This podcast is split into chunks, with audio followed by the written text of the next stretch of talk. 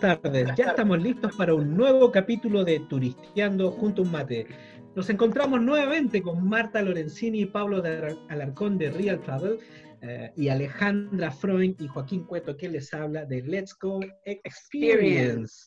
Um, vamos a recordarle a nuestra amable audiencia que estamos creando esta instancia para seguir hablando de turismo, centrarnos en la identidad de, de los destinos, en los verdaderos actores de experiencias únicas, de esas que tocan el alma. Sigamos descubriendo a estos, verdaderos y legítimos tesoros humanos de estos territorios cargados de historia, oficios y tradiciones. Bueno, es hora de cebar un mate y conversar con nuestro invitado de hoy. ¿Cuáles serán sus eh, motivaciones y sus desafíos? Pablo, ¿a quién tenemos invitado el día de hoy?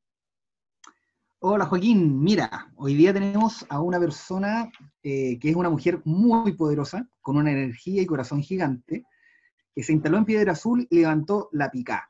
Ahora es una anfitriona del primer tramo de la carretera austral y eh, declaro como un imperdible visitarla. Pasar por su restaurante y comer alguna cosita que ella prepara con sus propias manos. En esta mm. la carretera austral saben de sus exquisitas empanadas y platos marinos. Con un talento innato para la cocina, la Sandrita recibe en un pedacito de su hogar a quien quiera disfrutar de la buena comida y de una vista increíble a orilla del mar. Desde su rincón es casi imposible no ver a delfines recorrer las costas y quedarse contemplando el océano tiempo luego de regocijar el estómago. En Turisteando junto a un mate, hoy recibimos a Sandra Barrera, para conocer a esta anfitriona de Piedra Azul y Carretera Austral. Hola Sandrita, ¿cómo estás? Bien, hola Pablito. Hola Sandrita, tanto tiempo. Sí, pues los he echado de menos, chicos. ¿Cómo estás? Hola Sandra. Hola, ¿cómo estás? Muy bien. Estamos con la, con la Ale y con Joaquín, que son de Let's Go, con los que hacemos el programa. Sandrita, si no te ves, y tienes mala, internet, no importa, no pongas tu video. Ah, ya lo pusiste, ya, no importa. ¡Estamos! Muy bien. Por fin, Javier, por tecnológico la casa. Ay, qué bonito el cuadro atrás. Lo pintó una tía. Está bueno. ¿Cierto? Está bonito. Oye, yo les decía, si me dan un, un minutito, ¡Ay, que se echa de menos de repente compartir con las personas, dar un abrazo, charlar y reírse! Ah, ¡Qué impresionante! Es verdad. Mm. Sí, es verdad. Yo creo que sí, lo que más uno echa de menos es el poder compartir tranquilo con las personas. Sí. Más, más allá de cualquier cosa, es poder juntarse, poder encontrarse, compartir y todo eso. Sí. Exactamente. ¿Cómo estás, Sandrita? Eh, bien, ando con una difonía, pero para mí ya es normal en invierno que me dé por lo del asma, así que, pero fíjate que Javier ha estado bien, eh, Pepe igual trabajando acá en casa y sale dos veces a la semana a revisar las cosas de, de operaciones de la salmonera donde está, pues, y el tiempo ha estado más o menos por acá, eh, pero por lo menos podemos salir a la playa y caminar porque aquí no hay nadie. Así Qué rico eso, sí. Ha sido una bendición de verdad. Sí, nosotros hoy día también salimos acá al lago, pero afuera de Puerto Vara, fuimos ahí a Playa Venado, también a estirar las patitas, a caminar. No, mira, para entrar ahí como en, un poco de programa, eh, sería bueno que tú nos contaras un poco cómo llegaste a Piedra Azul, ahí algo, algo del amor y, de lo que haces eh, en turismo eh, en la pica, para que más o menos vayamos conociéndote y contextualizando también ahí este, estos conversatorios. Ok. Llegué en el 2006 y eh, lo que pasa es que yo trabajaba en otro lado, yo trabajaba antes en, en Pucón, era la delegada de rural eh, de la municipalidad, ¿ya? Trabajaba yo con don Carlos Barra, que todavía está de alcalde. Y en esas, de repente, vacaciones que a uno le dan, yo agarré mi bicicleta y rajé para acá. Y resulta que llegué a este lugar y me gustó. Y yo dije, oh, qué gana de quedarme por acá. Acá está más tranquilo, porque imagínate trabajar. Eh, bueno, yo tenía la oficina en Caburga, ¿ya? Y de Caburga me tocaba ir los lunes a Pucón, iba a la camioneta y volvía. Porque todo, cada 15 días, los lunes tenía reunión con el alcalde Así yo le, le mostraba lo que se estaba haciendo o qué proyectos teníamos con la comunidad. ¿ya? Entonces, eh, claro, yo iba para pa Pucón y Pucón es mucha gente, te desesperáis, es rico los carretes en la noche, pero también llega una etapa en que ya querés estar más tranquilo. Y Eso se llama que vas llegando a la, a la vejez o a la madurez. Yo creo que la- las dos cosas juntas, en realidad. Eh, cuando llegué, vi un terreno acá y empecé a averiguar de quién era, empecé a conversar con los vecinos, hasta que me dejé mi teléfono por todos lados y me llaman. Y me dicen, mire, ¿sabe que hay una persona que está vendiendo su, su media agua, entre comillas, para ellos era casa, pero para mí era una media agua? Entonces, quiere conversar con usted, ya ni un problema, denle en el teléfono, conversé. Chicos, no les voy a mentir, a mí me costó comprar acá 300 lucas. Súper barato, botado de barato. Había, según él era su casa, pero para mí era una media agua toda desarmada. Y ya dije yo, lo que voy a hacer es eh, comprar como corresponde, ante notario, papeles, qué sé yo. Y al ladito del terreno había una casa que también estaba desocupada, entonces yo pregunté de quién era, me dieron los datos y hablé con el caballero, don Gonzalo en ese tiempo, y le dije, don Gonzalo, mire, yo compré el terreno al lado, necesito ver, por favor, si usted me puede arrendar donde tiene su casa eh, para poder ir armando la construcción. Imagínate, en ese tiempo, 2006. Y él me dice, yo podría arrendarle por un año nomás. Y yo le dije, no hay ningún problema. Me arrendó en aquellos tiempos en 50 lucas. Y yo pagaba, lógico, mi luz, mi agua, no había agua potable, me inscribí en el, en el comité de agua potable de acá de Piedra Azul. Me vine en el 2007, porque el 2006 dejé todo listo. En el 2007 yo ya me vine ya a vivir acá al lado, mientras hacía la casa que tengo ahora con el negocio. Y fue un año intenso porque yo en mi vida había hecho una casa punto uno.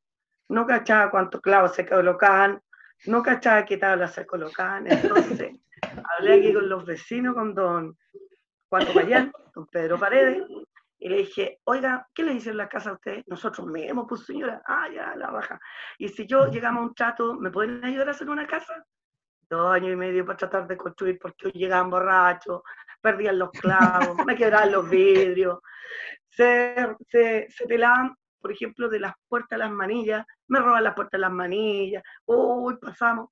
Al final dije yo, no, la decisión tengo que tomarla y de verdad hablar realmente con este caballero que me iba a rondar, definitivo, porque yo iba y venía, iba y venía.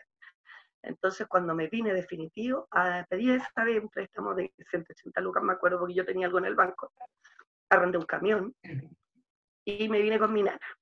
Y ya tenía el Javier dos añitos. Entonces yo dije, seis meses mi nana, la Chani, me dijo, seis meses me puedo ir con usted porque yo ya estaba por, teníamos todo listo para casarnos. Tuve que hablar con su futuro marido, porque mi nanita era eh, mapuche, eh, muy amorosa, gordita, simpaticona, buena para cocinar, uh, olvídate.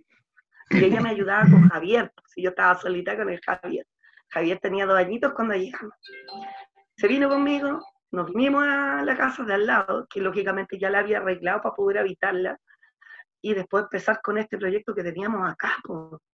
Entonces, fue, no voy a decir que fue eh, súper difícil. En algunos momentos sí, o sea, me senté igual afuera a tomar un café, eh, mirando el mar y lloraba moco tendido. Eh, el hecho de saber que me había tomado una decisión tan drástica en mi vida y saber que aquí no conocía a nadie y en quién apoyarme, ¿cachai? Entonces, esa, esas partes, eh, como mujeres, como súper difícil. Aparte que yo venía de un matrimonio que estaba muy malo también, que había tenido problemas de un poco de violencia intrafamiliar. Entonces, para mí fue un escape, chicos, de verdad. Eh, el hecho de llegar acá, eh, empezar de cero, con una mano adelante y una atrás y ver qué más hacer. Y dije yo, oye, pero si a mí toda la vida me ha gustado cocinar y siempre he andado metida en cursos de cocina, talleres y cosas. Y así fue como empecé a vender la primera empanada de camarón queso. Pero yo sabía que en Caleta la Arena también vendían. Pero yo dije, gringa, no, bueno. Entonces dije, claro, dije yo, pucha, ellos están más lejos, yo estoy más cerquita, en una de esas me puede resultar. Y empecé de a poco, de a poco, hasta que hice todo el papeleo, lógicamente, con la parte sanitaria, eh, la parte patente, eh, se demora. eh, eh, es muy difícil en este país, fíjate, tratar de salir adelante, más que yo ya venía con varios problemas. Entonces yo me sentaba, por eso digo, a llorar con mi café en el bar.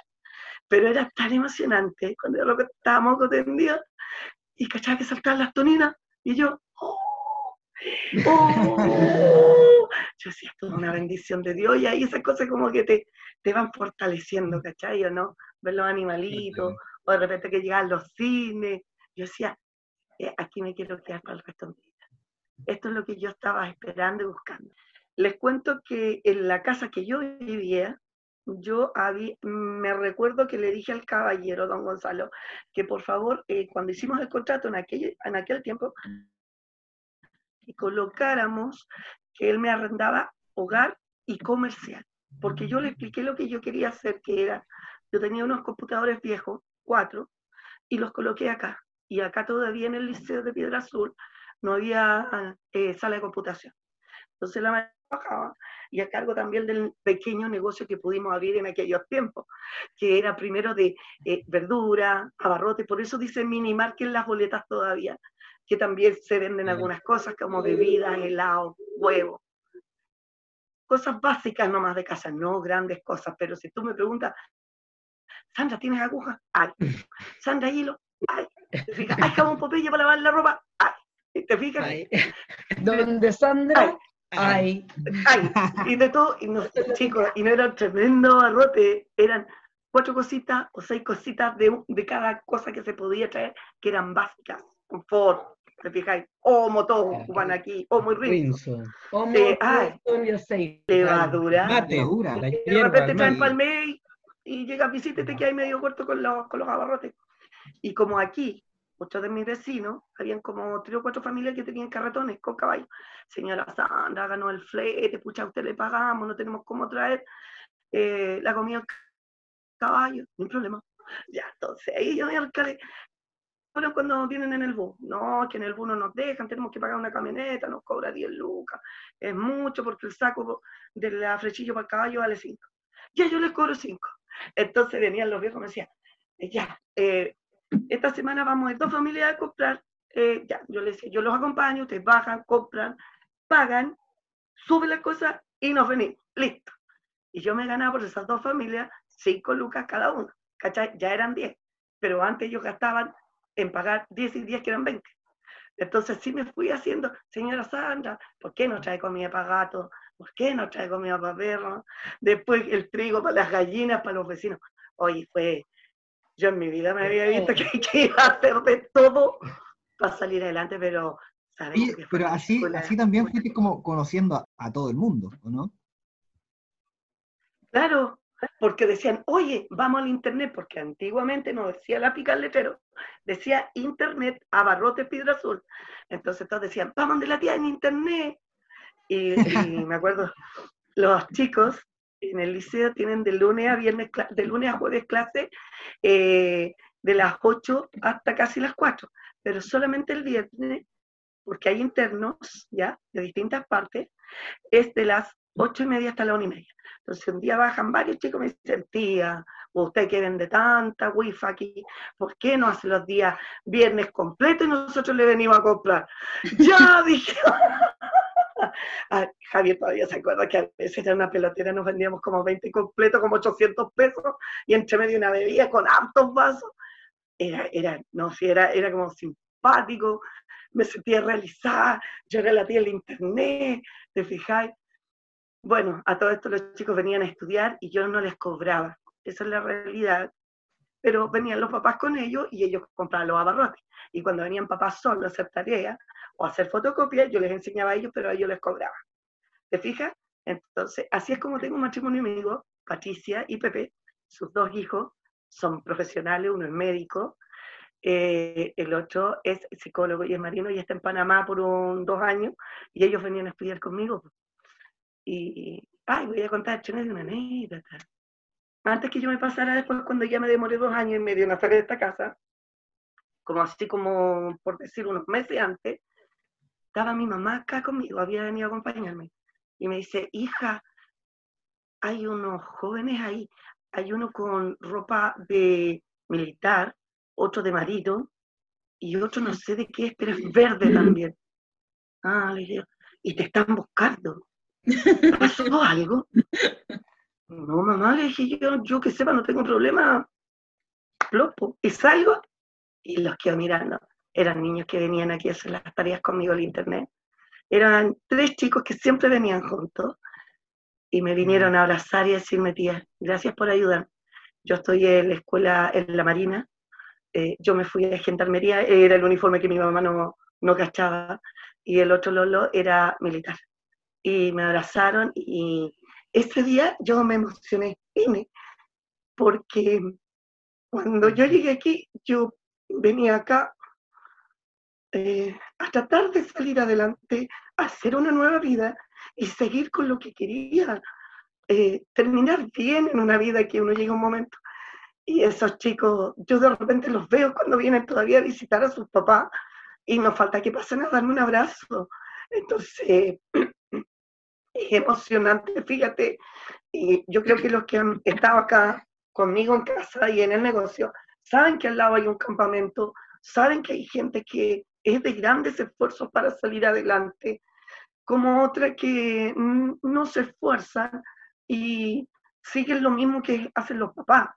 Algunos se han dedicado, a, lamentablemente, a cosas malas, no vamos a especificar en qué, pero los chicos todos son respetuosos conmigo hasta el día de hoy. Si pasa algo arriba, hay una pelea, los chicos al tiro, ¿dónde está la tía? ¿Dónde está la gringa? La tía del internet, muchos se agarraban arriba de repente y ellos conmigo, no, con la tía no, todos tranquilos, no le vayan a ir a tirar piedra a su vehículo, cuídenla. Entonces, creo que uno se gana el cariño de las personas y el respeto sobre todo, ¿te fijas? Entonces, bueno, así fue como fui saliendo adelante de muchas cosas, ¿te fijas? Fue como para resumir. Y em, creo que el Pablo conoce a la Javi, a la Javi que su hermano tiene la negra de la pista. Pablito, ya. ¿Cómo? Ellos vinieron Ah, a la sí. Javiera, a la Javi. Sí, sí, sí. Ellos iban a Métripo en un grupo a hacer escalada.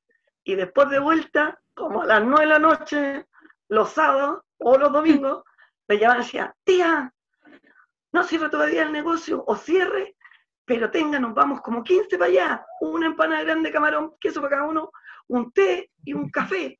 Listo, ni un problema. Entonces yo esperaba que ellos llegaran, tenía las empanadas listas para freír en el momento. Y yo cerraba la puerta, ¿cachai? ¿Por qué? Porque los chicos decían, tía, eh, ¿podemos fumar un cigarrito acá? Yo le decía, chiquillos, ningún problema, fumen tranquilo, ustedes cachan, po. Y, pero les voy a poner un poco de incienso, porque tengo un niño chico dentro de casa y el olor es a pasto quemado.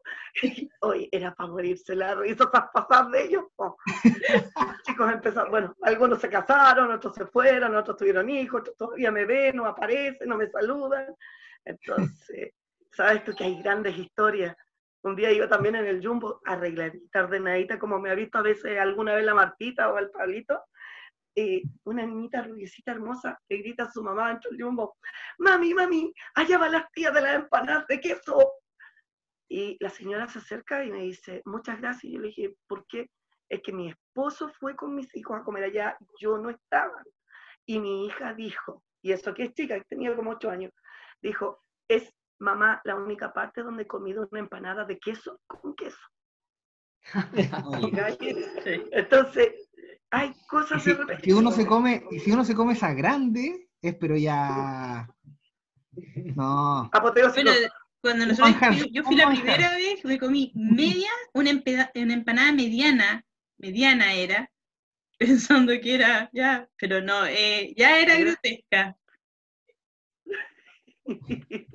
No, Eso es lo bueno para, que. quedar, para quedar con hambre, mejor para otros lugares, ¿o no?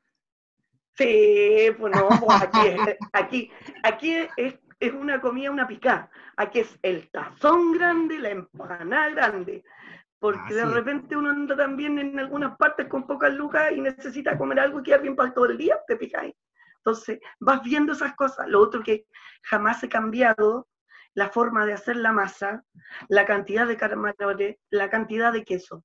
Entonces ya son tantos años Chicos, eh, los permisos a mí me los dieron en el 2009. De ahí yo tengo ya mi patente, resolución sanitaria y todo. Entonces, imagínate, venir a cambiar sabiendo que la gente se pega al pique de Puerto Montt. Tengo un caballero que es viejito que venía con sus nietas de Osorno a comer acá. Entonces uno dice, oye, se agradece. ¿Por qué entonces yo no puedo ser un poco más eh, agradecida con ellos? ¿En qué sentido? Es seguir manteniendo como todo está, no hacer muchos cambios, porque vienen por eso específico, y cuando tengo cujen o queque, regalo para que bajen después un poquito el salado, una cosita, un engañito por aquí, otro engañito por allá. Fíjate que la gente se le queda en la memoria esos pequeños detalles y eso hace que la publicidad de vuelta sola. Exactamente. ¿Sabes Oye, qué? y, Eh, el se- pescado, y, el, y el pescado también, ese detalle que tú contabas de que como tienes buena relación con, con- con los chicos que van a salir a pescar, yo he comido un pescado fresco, pero increíble, ahí de donde la Sandrita, y unos, ¿cómo le pusimos a los, a los, a los, a los pescados?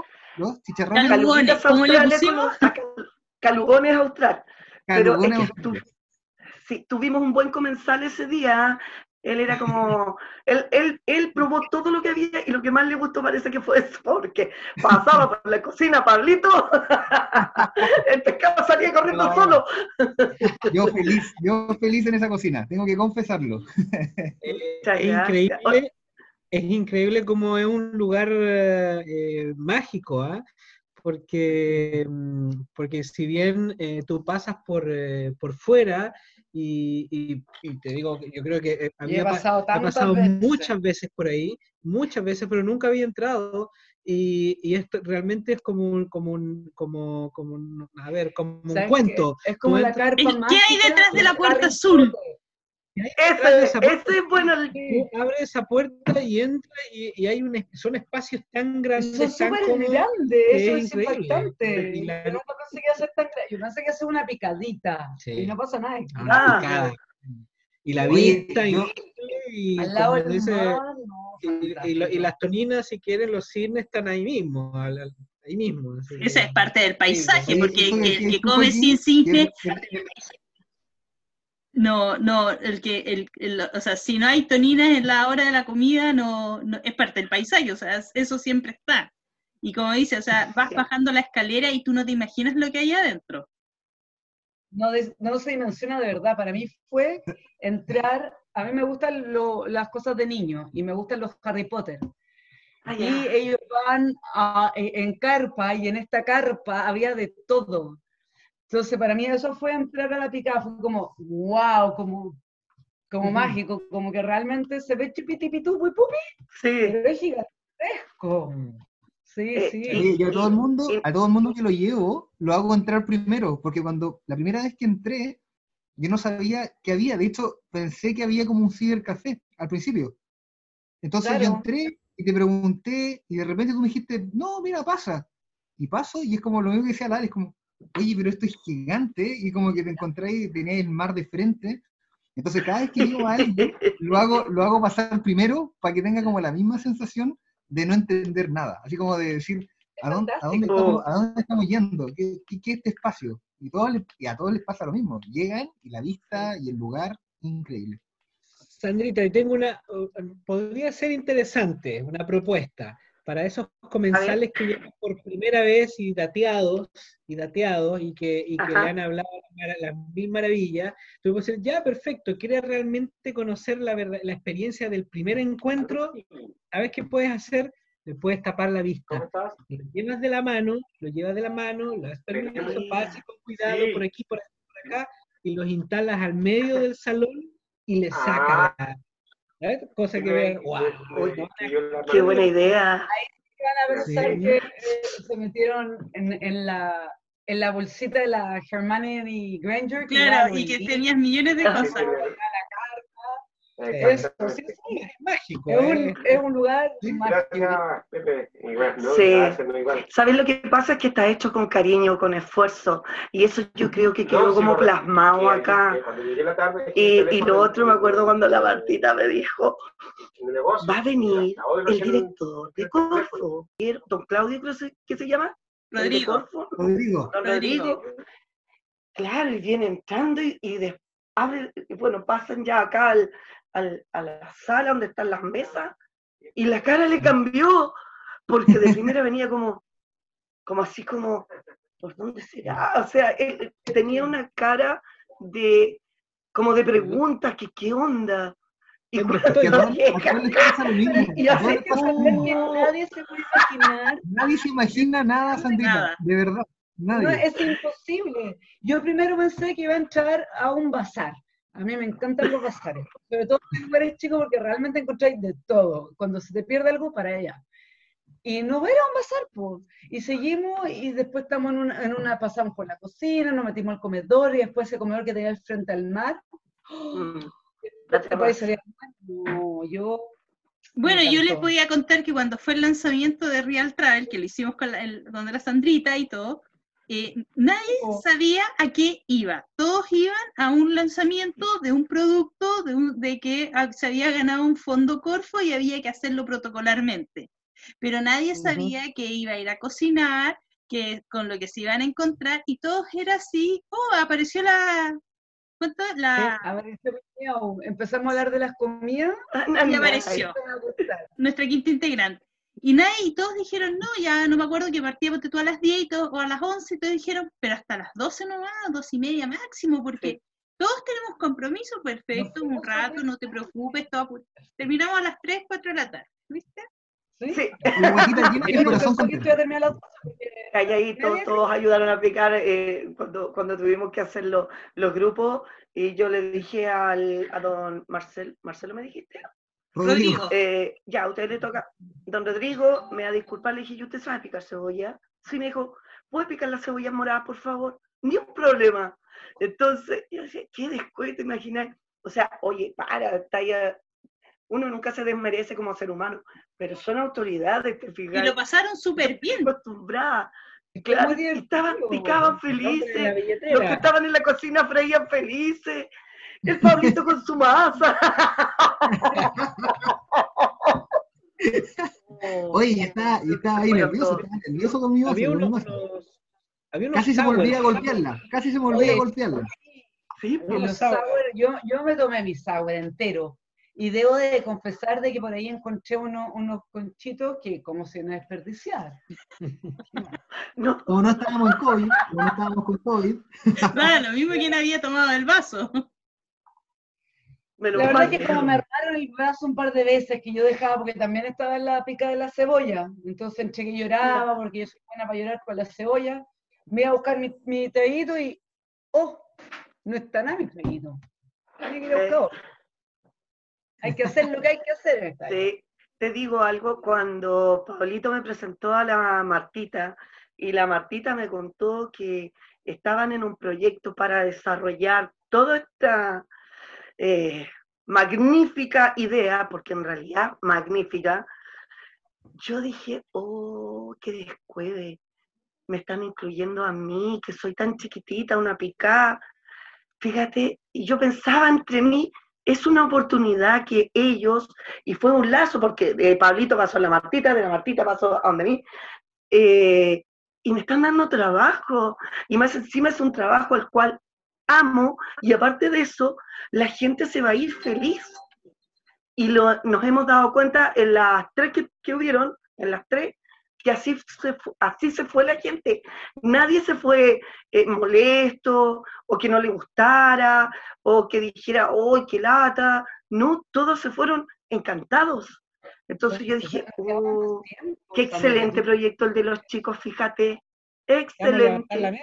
Oye, hay Nosotros, que, de hay que hecho, sí, contarle a todos que con la nosotros nos nosotros, oye, tenemos que contar que con la Sandrita hacemos una experiencia gastronómica, que es como entre 5 y 6 horas, y la idea es que la gente cocine, pero también productos eh, que, que- que están ahí, que están en el, en el- en el- en el sector. Entonces hay toda una historia también que, de, de que esos productos se vienen ocupando hace 6.000, 8.000 años, que, de, de- que, se, que se trabajan el mismo tipo de producto, mucho marisco ahumado, eh, pescados. Entonces, la Sandrita, bueno, le da un valor increíble porque también eh, pone como todo su ingenio en la cocina y, y- y logramos como crear esto, esto, estas estas recetas en que todo el mundo, nadie entendía nada cuando la Sandrita llegó con esas empanadas de luche, o esas empanadas rellenas con Cochayuyo. que son, pero, y todos las miran, y es lo mismo que tú decías delante, así como con una cara media rara, como, ¿y esto qué, qué será? Y, y- y como son empanadas chiquititas, después todos empiezan a pedir más, más, más, oye, tienes más empanadas, tienes más empanadas. Ahí tú ves el No. susto de la gente cuando le dicen, no, es que son algas. Y el tiro te miran raro, entonces es mejor ni decir mucho y pruébalo, a menos que tengas alguna alergia en particular. Y ahí vas, porque cuando tú dices cochayuyo, típico que uno dice, cochayuyo no, yo no como cochayuyo. Nunca has probado el cochayuyo. Ni ¿Cómo puedes menos luche. Oye, pero si ese día, ese día hubo gente, esa gente hubo, gente que dijo, oye, pero quedan de cochayuyo porque a mí no me gusta el luche. Y yo le decía, no, mira, quedan solo de luche. Bueno, ya la voy a probar. Y después seguían comiendo empanadas de luche. es lo que decís tú, Ale, es como... Sí. Y, oye, no, ¿y qué fue con, lo, con el piure? Era lo... Era una crema. Los ñoquis, los de que hizo la Martita quedaron espectaculares. Fue la pasada, la pasada. Sí, Oye. sí, sí, sí. Muy buena idea. eh, no, Hay una foto muy linda que la Pero fue no rico sé qué, ¿Cómo nos, nos enseñaste? ¿Cómo nos dividiste? ¿Cómo empezaste así ya? Acá se lavan así las manos, acá hay un protocolo, de aquí para acá nos ordenaste, porque si no hubiéramos sido un desastre, yo creo. Sin ti, que el- es que, es que en la cocina tiene que haber siempre un orden. Si no. ¿cómo, cómo empiezas? No sabrías por dónde empezar. Ahora, se fijaron, mira qué buen eh, eh, detalle, se fijaron que era súper importante lavarse las manos antes de entrar a la cocina y en cualquier otra cosa. Miren al- a, lo que hemos llegado ahora, que si hacemos un buen lavado de manos, con una buena pasada de espuma, ¿qué es lo que pasa? Sacamos el bicho de las manos.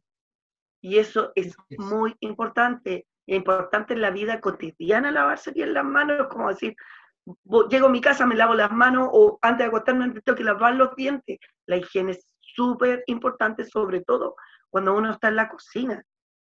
Sí, a mí Entonces, me gustó mucho ese detalle que, que hiciste, de, de- de no solo por favor lávense las manos, sino es que mostraste, enseñaste un correcto antes de todo esto de COVID, porque ahora creo que todos pueden decir que se saben más o menos las manos. Pero esto fue antes, que decías, no, acá se lava así, y nos vamos a secar acá, y vamos a trabajar de tal forma, evitaste las contaminaciones cruzadas, evitaste Sí. un- un- muchas cosas que para mí, como mi formación, yo soy veterinaria de formación, yo veo los Ok. bichos por todos lados. Entonces a mí me gustó, soy fijona en eso. Cuando voy a comer un lugar, me fijo. Me fijo cómo manejan, si, si me dan, tocan la plata y me dan mi pan con mortadela, ¿cachai? eh, No, no, ahí como que ya no me quiero comer el pan tan contenta. Y- igual, lo que pasa es que yo había estado en unos cursos el año pasado de higiene, que ya venía yo con varios cursos anteriores, pero eh, no sé si ustedes saben que, por ejemplo, la tabla de madera, aunque uno ni por más que la lave, la tabla de madera igual queda impregnado algunos bichos que no vemos. Entonces lo ideal es, eh, si es tabla de madera, ocuparla ojalá cuando vas a hacer los asados nomás. Tabla específica para los asados. Si es una tabla o un plato de madera donde colocas el pan, que sea solamente para eso. Por eso yo tengo más de cuatro o cinco tablas de plástico de diferentes colores. Una para las verduras, una para los mariscos, una para las carnes y la otra para los pescados. Y es importante saber lavar una tabla plástica, porque la tabla, la mayoría de las personas pesca la esponja y lava la tabla con detergente y agua y listo. No, porque los bichos quedan pegados.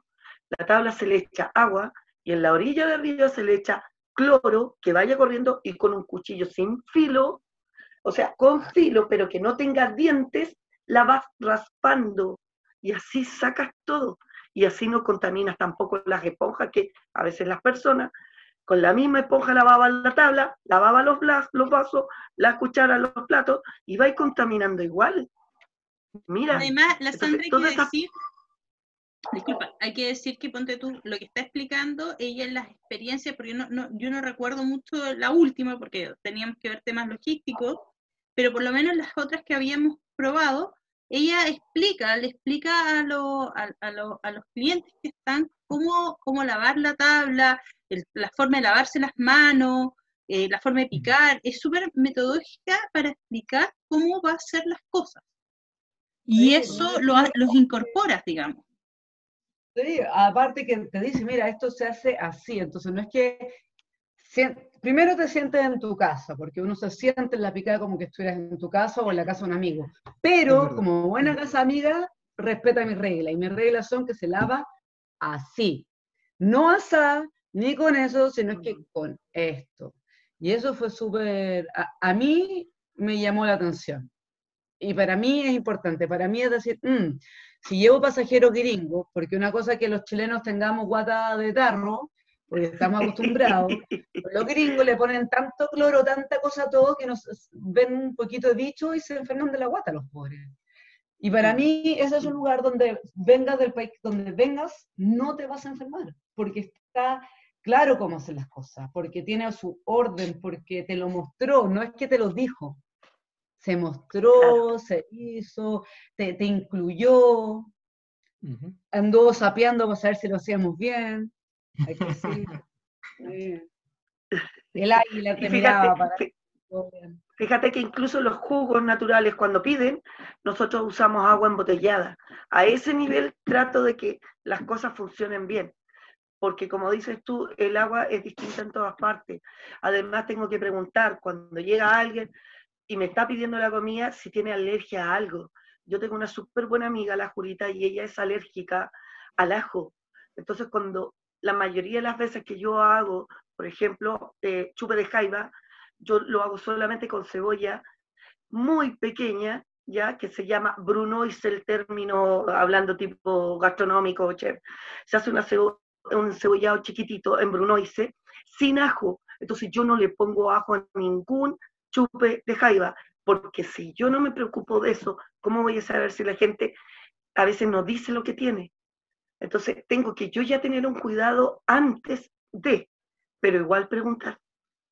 Yo creo que es súper importante lo que dice la Sandrita y nosotros como empresas de turismo, eh, la Joaquín con el operador y todo, yo creo que es muy importante cuando, eh, cuando tú tienes y partes con un, ne- un negocio, un emprendimiento, una empresa de turismo, tú vas a trabajar con personas. Y dentro de eso, cuando tú, no es solamente tú, yo ya tengo una idea y voy a vender esto, ni mucho menos. O sea, te tienes que preocupar de la seguridad absoluta de tu cliente, que no le va a pasar nada, más aún si son extranjeros, ¿cómo lo vas a hacer? De hecho, nosotros en algún minuto con Joaquín y con Lale también lo conversamos, el, tema de ponte tú de las cabalgatas, o sea, la seguridad. No todas las empresas hoy en día hacen un cuestionario, por decirlo de alguna forma, de, eh, de, eh, de qué, si son alérgicos, no son alérgicos, eh, qué seguridad, si tienen seguro, muchas cosas que son más técnicas para resguardar a tu cliente. Y eso es algo súper valioso que yo creo que es súper es importante desde tu ejemplo profundizarlo un poco más, quizás Joaquín y Ale, de la importancia de que las empresas presten atención a estos detalles, porque los accidentes ocurren. Generalmente tú como que estás más preocupado quizás en un canopy, eh, que no vaya a haber un accidente o que las cinchas de un caballo estén bien apretadas, pero ¿qué pasa si los caballos no son mansos? ¿Qué pasa si los caballos depende cómo fueron domados? ¿Qué pasa si fuiste ajo? O sea, nadie pensaría, a mí se me hubiera ocurrido que alguien fuese alérgico al ajo. Generalmente hoy, hoy en día es celíaco, la proteína de la, del huevo, de la leche, la no sé qué, pero de ahí a pensar algo más, tú no, no lo puedes pensar, ¿o no? Yo Bueno, opino, fíjate que Mar- Martita, que, que estás en lo correcto, porque, por ejemplo, acá yo tengo curso eh, de extintores, ¿ya? Y una vez que eh, tuve un problema acá en la cocinería eh, y se estaba incendiando acá dentro de la casa, agarró mal el, el fuego, ya sabía ocupar un extintor. Aquí hay cuatro extintores en toda la casa, uno en la terraza, uno que está en el comedor, uno que está en la cocinería y uno que está a la entrada del pequeño negocio. Y lo otro que también es bastante importante y ojalá eh, las personas que tienen negocios de comida o mercados particulares, lo que tengan, que ojalá tuvieran un botiquín. Acá también tenemos, eh, yo he hecho dos cursos de primer auxilio y tengo un botiquín y tengo para- la máquina para tomar también la presión. Entonces, eh, es más allá de cuidar la gente que viene, que la gente venga a disfrutar en familia, pero que si pasa algo también sepamos reaccionar. Porque si yo no sé reaccionar con una persona que se pudo haber atragantado en un momento con algo, ¿qué hago? Son fracciones de segundo para salvar una vida. Y fíjate que muchas veces eh, lo podemos hacer y nada más por haber tenido esos pequeños detalles. Grandes, pequeños, grandes detalles. Con respecto, claro, nosotros como, como tour operadores eh, tenemos que salvaguardar la seguridad de no solamente, o sea, de, de- de- de De todo, de todos. todo el conjunto, sino que estar 100% seguro y desde con, con la próxima, esperemos, pronta reapertura, eh, eh, el tema de, ofrecer eh, alimentación, hay que estar mil por ciento seguros de, de tu proveedor, eh, de que, de- bueno, ahora van a proliferar los protocolos, pero siempre, siempre bueno, en, en tu caso hay, hay gente que ya lo viene trabajando hace tiempo, que simplemente van a hacer un, un refuerzo. Eh, Yo pero que, también, ejemplo, también el, el- el- el- el cliente, el pasajero, también va a estar, va a estar muy pendiente de eso y obviamente los, los tour operadores eh, vamos a querer también tener 100% la seguridad de nuestros proveedores, o sea, que el círculo sea un círculo completamente virtuoso con respecto a, a la alimentación.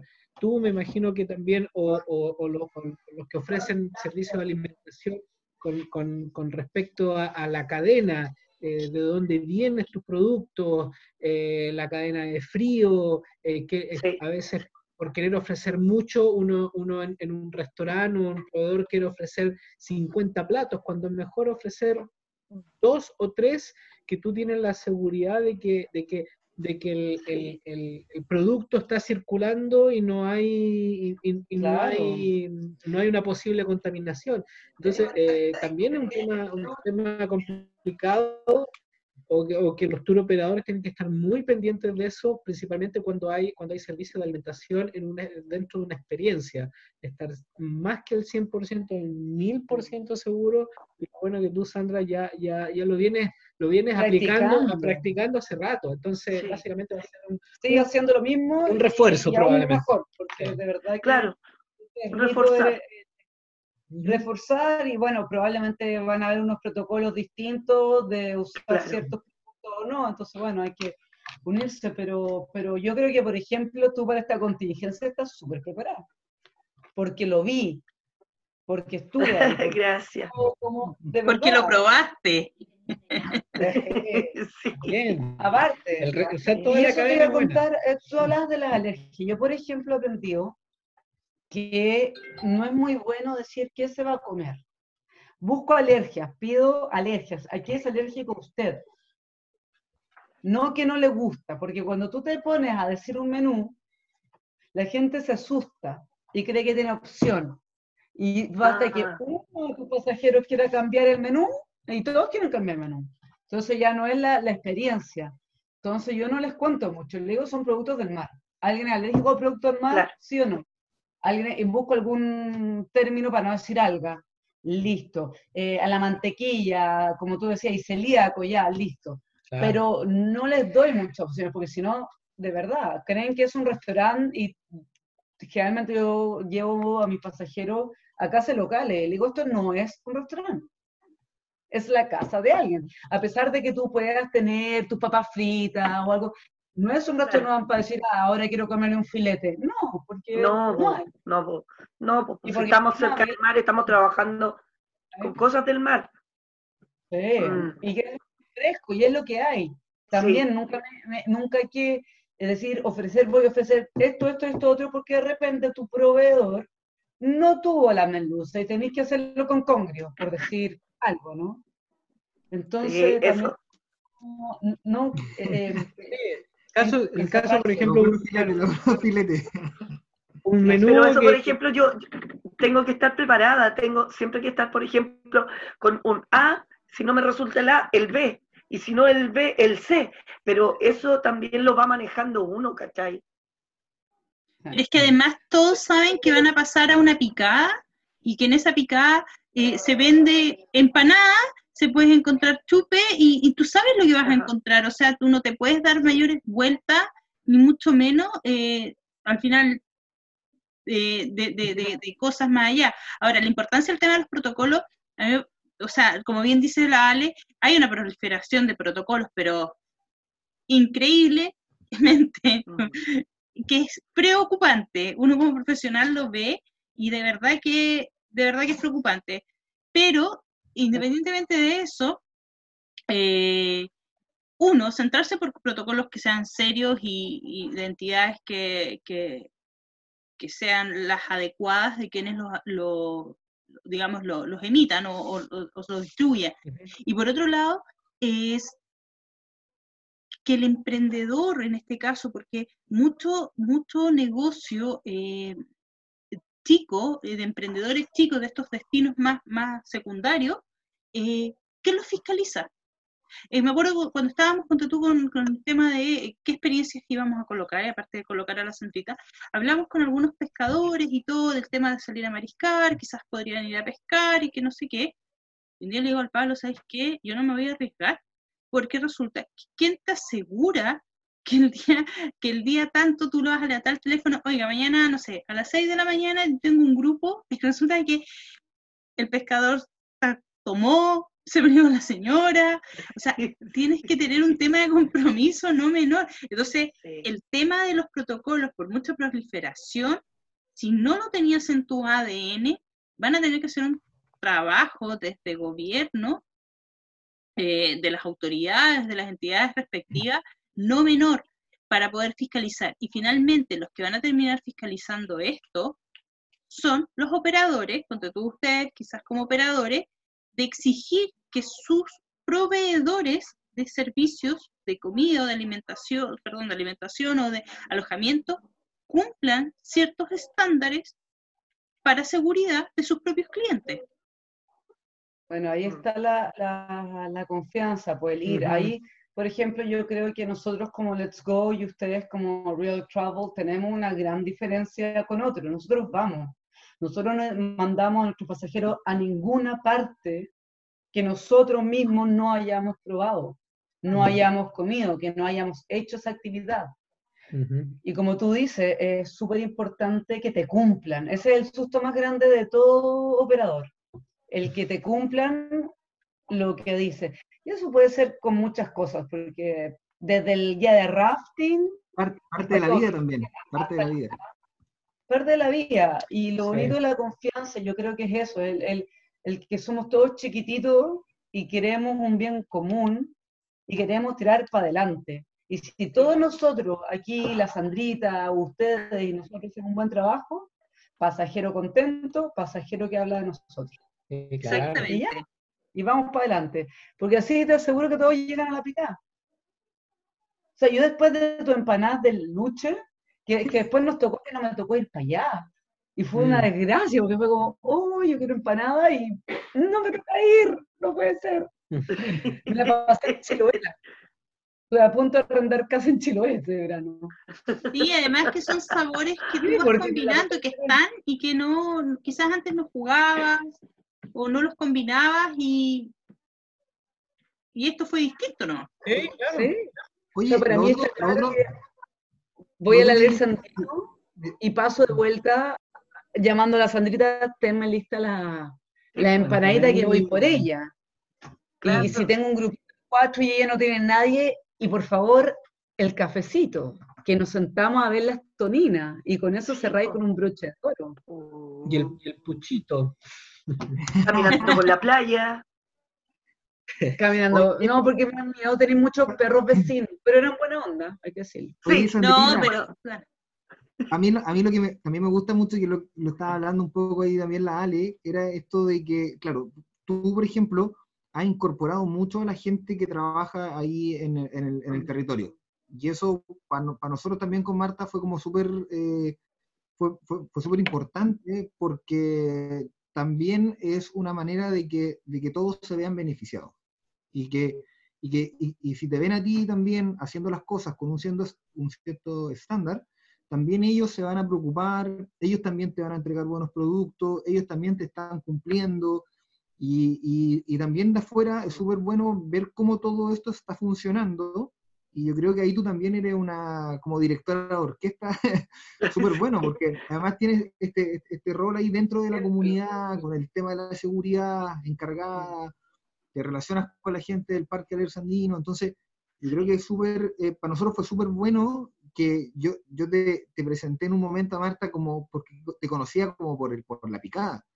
Habíamos conversado, algo más o menos yo de, eh, veía de que tú, lo, de las cosas que hacías, pero después, claro, también se abrió todo este mundo, que es como cómo funciona este tramo de la carretera austral y, y, y que, y que tú ahí eh, has ha jugado un papel súper importante y para nosotros súper eh, satisfactorio también eh, poder trabajar contigo en ese sentido.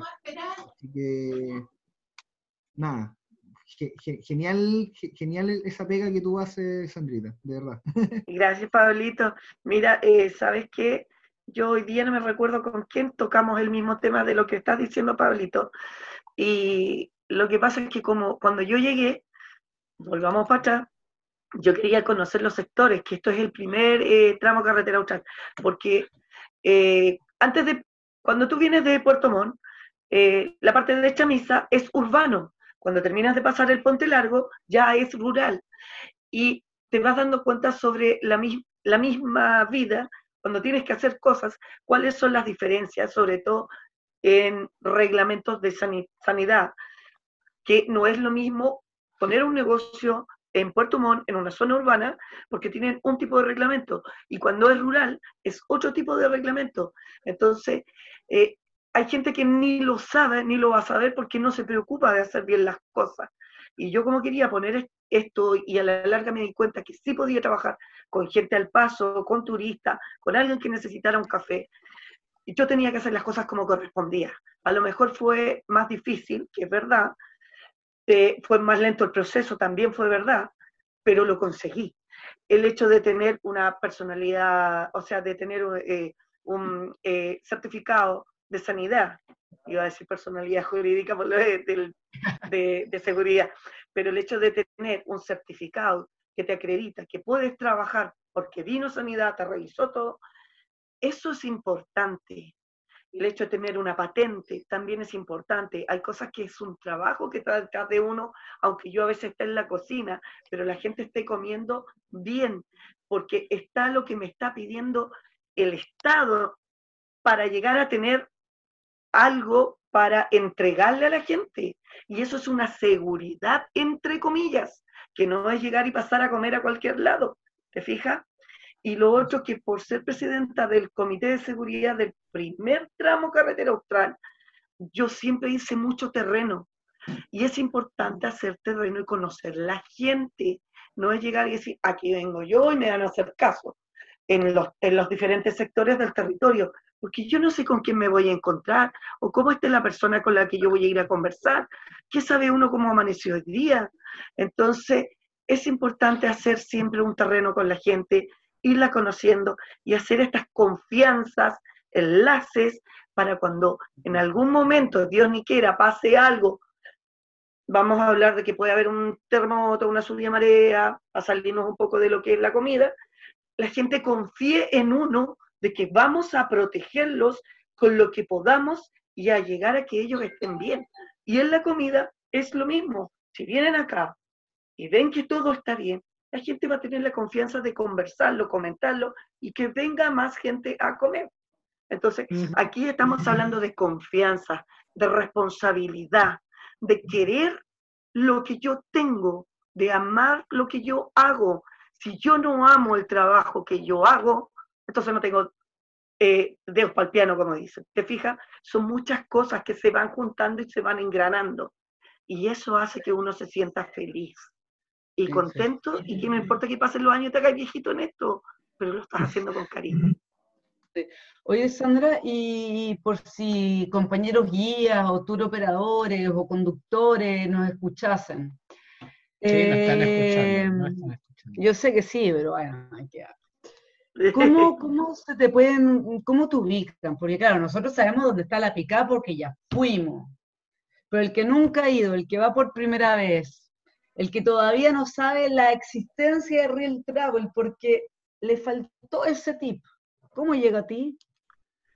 Mira, eh, por eh, Face, en el Face dice, hay una página chiquitita que la administro, que sale la pica, y de la pica yo he colocado en avisos Puerto Montt, en algunas cosas de diario, con otros grupos de señoras que lo van bajando por, por WhatsApp, y cuando salgo, por lo general ando con tarjetas, y a reunión que voy, reunión que entrego mis tarjetas. ¿Te Oye, fijas? pero la pica sola te buscan como la pica sola en Face o la pica piedra azul. La picada Piedra Azul, kilómetro 15. Eso. Ah, Puerta Azul. La puerta. Sí, como dijo La el puerta. Pablito una vez, dijo, oh, dijo, yo no sabía que detrás de esta puerta azul había infinidades de maravillas. Y yo lo quedé mirando, dije, y yo pensé, porque yo, el portón era blanco antes, ¿ah? y yo pinté ahora en el verano el portón azul y dije, claro, pues piedra azul, portón azul. Y que el Pablo lo viera de esa manera, lo encontré espectacular. Así que detrás de ese portón azul pasan cosas. Bueno, yo les voy a contar que cuando partimos con este, ricas. Sí, y cuando partimos con esto, Pablo empezó, eh, mira, podrías ser la Sandrita, podrías escucharla, podrías, podría, ya, y vuelta que dábamos, vuelta la Sandrita, y la Sandrita nunca estaba. La ¿Qué puerta azul siempre lunes. siempre cerrada. Los lunes.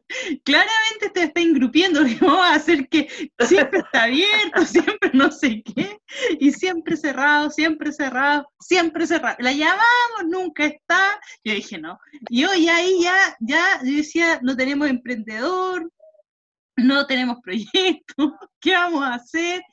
Hasta que un día llegamos donde la Sandrita, pero como a las 4 de la tarde, ya pero ladrando de hambre, literalmente, con las empanadas. Y ahí ya cambió la historia, pero fueron varias veces, varias veces. Lo que pasa es que yo, por ejemplo, en invierno, yo trabajo viernes, sábado y domingo, porque aquí con los tremendos temporales, aquí casi no se ve gente en la calle. Y la gente, la, los- la gente que pasa en invierno, que a lo mejor anda de vacaciones, o a lo mejor tampoco, porque mucho, mucho camionero pasa por acá, pero directo a, a la rampa, ¿cierto? Que está en Caleta la Arena. Y en verano, yo trabajo jueves, viernes, sábado y domingo. Y lunes es para limpiar todo, porque aquí hay que limpiar todo, hasta las paredes de la cocinería, las paredes, la campana, el piso, todo para poder empezar a trabajar nuevamente. Los martes salgo de compras para abastecer lo que necesito para la semana. Yo compro semanal, no quincenal. Y aparte de eso, el día miércoles es como que yo me doy, trato, entre comillas, de darme un descanso. O si no, lo, trato de hacerlo el lunes. Entonces, por eso yo en verano trabajo jueves, viernes, sábado, domingo. Cuatro días. Pero si hay que trabajar días entre medio y me lo piden, yo lo hago. Pero trato igual de mantener la limpieza, que para mí es importante mantener mis pailas donde yo frío, que brillen. Porque hay gente que le gusta de repente conversar y se para en la puerta cuando yo estoy cocinando y le gusta mirar. Yo creo, me he dado cuenta de que la gente queda tranquila cuando ve que tú le estás haciendo, lo siento, ya poniéndole la, la empanada, la estoy cortando y, el caballero o la señora está parado mirando.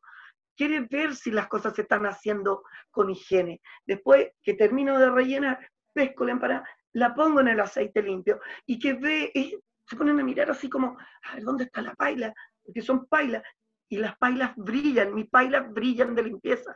Tú vas a otros lados o compras, no voy a desmerecer a nadie en algunos carritos por ahí, y no ves cómo están haciendo las cosas. No sabes si las pailas están limpias, alguna vez las han lavado. ¿te fijas? Entonces, son varios detallitos que son súper importantes.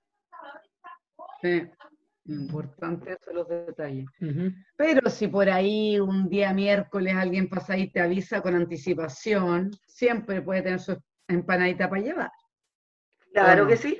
Sí. O los fines de semana, o los fines de semana Sí. también se pueden cargar. Y Mira, entonces, te pueden, te pueden pedir, te pueden pedir por Facebook. No me ha resultado, porque por Face tú me pides algo y llega directo al WhatsApp de la pica. ¿Te fijas? Hice esa conexión y no me han pedido nada. Mucha gente que me conoce que va en su, con su pote de plástico, iba con arrocito, porque pregunté, ¿quieren con papa con arroz? Todos me pidieron con arroz, hice con arroz.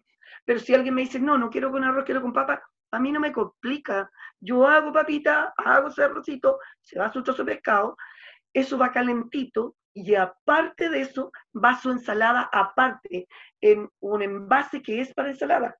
No va todo junto porque igual es una lata, poner tu pescado caliente con el arroz caliente, con la ensalada, por ejemplo, tomate o lechuga, mm, a mí no me gustaría. Entonces lo hago separado y la gente va feliz. Muy bien. Está bueno, está bueno. Qué gana de pasar por ahí, ¿ah? Sí, que la verdad que está Hace complicado. hambre. Sí. Hace hambre, Sí, yo hambre. ando con antojo de chupe de jaiba. Oh, sí. un ceviche, ay, mi Dios. Oye, no, pues no he hecho nada. pues, Es que todo, esto es a pedido. Pues si alguien, como están las cosas así, si alguien me dice, Sandra, ¿sabes qué? Necesito, háceme dos ceviches o háceme esto. Está todo para pedido en estos momentos. Estoy tratando de hacer lo mismo que hacen en Puerto, pero con la diferencia de que tienen que venir a buscarlo acá.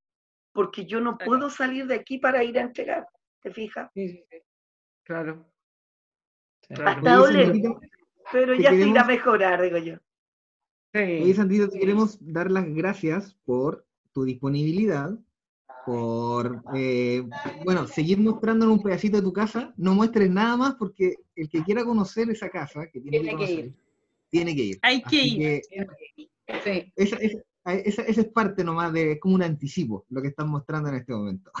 Vamos a dejar en Oye, suspenso. Y much- muchísimas gracias, Sandrita. Qué rico verte también. Hace tiempo no nos mirábamos, así que esperamos también estar viéndonos pronto. Ojalá, ojalá que se pueda, que pueda, que podamos movernos de nuevo un poquitito más. Yo les doy las gracias por haberme invitado a esta reunión, que cuando Martita me contó, se lo agradecí al tiro y le dije, súper bueno porque eh, con estos tipos de, de- de detalles que ustedes se acuerdan de mí, que estoy tan lejos por acá, que ni tan lejos tampoco, pero es rico verlos porque saben que yo de verdad los echo de menos, echo de menos, como decía delante, eh, eh, ver al Paulito, ver la Martita, eh, los chicos acá, saludo a la Sofi, por favor, que también se lleva súper bien con mi hijo. Entonces al final eh, vamos formando sin querer eh, una amistad, te fijas tú, eh, indistinto que cuando tenemos que trabajar, trabajamos, pero se hace más ameno. Así Te que muchas cuento gracias algo, de verdad. Sandrita. Te Sí. cuento algo que te van a estar escuchando desde Canadá hasta Tierra del Fuego, desde Oh. Europa hasta Australia. Así que Oh. ya te van a conocer. Prepara tu English, my lady. Prepara el English. Prepara tus empanadas y prepara el chupe de jaiba. Empiezas Muchas gracias. Eh, Muchas gracias por ayudarme. Besos, besos y Gracias, abrazos. Sandrita. Una vez más, Igual, muchas, muchas Abrazo, gracias. chicos. Saludos a todos en tu. Un abrazo. Ay, aquí yo les digo, un abrazo igual, sí. Muchas gracias. Chao, un gusto. Chao, gracias. Gracias, Martita, Pablito. Chao, Chao, chao. chicos. Muchas Chao. gracias. Chao. Chao.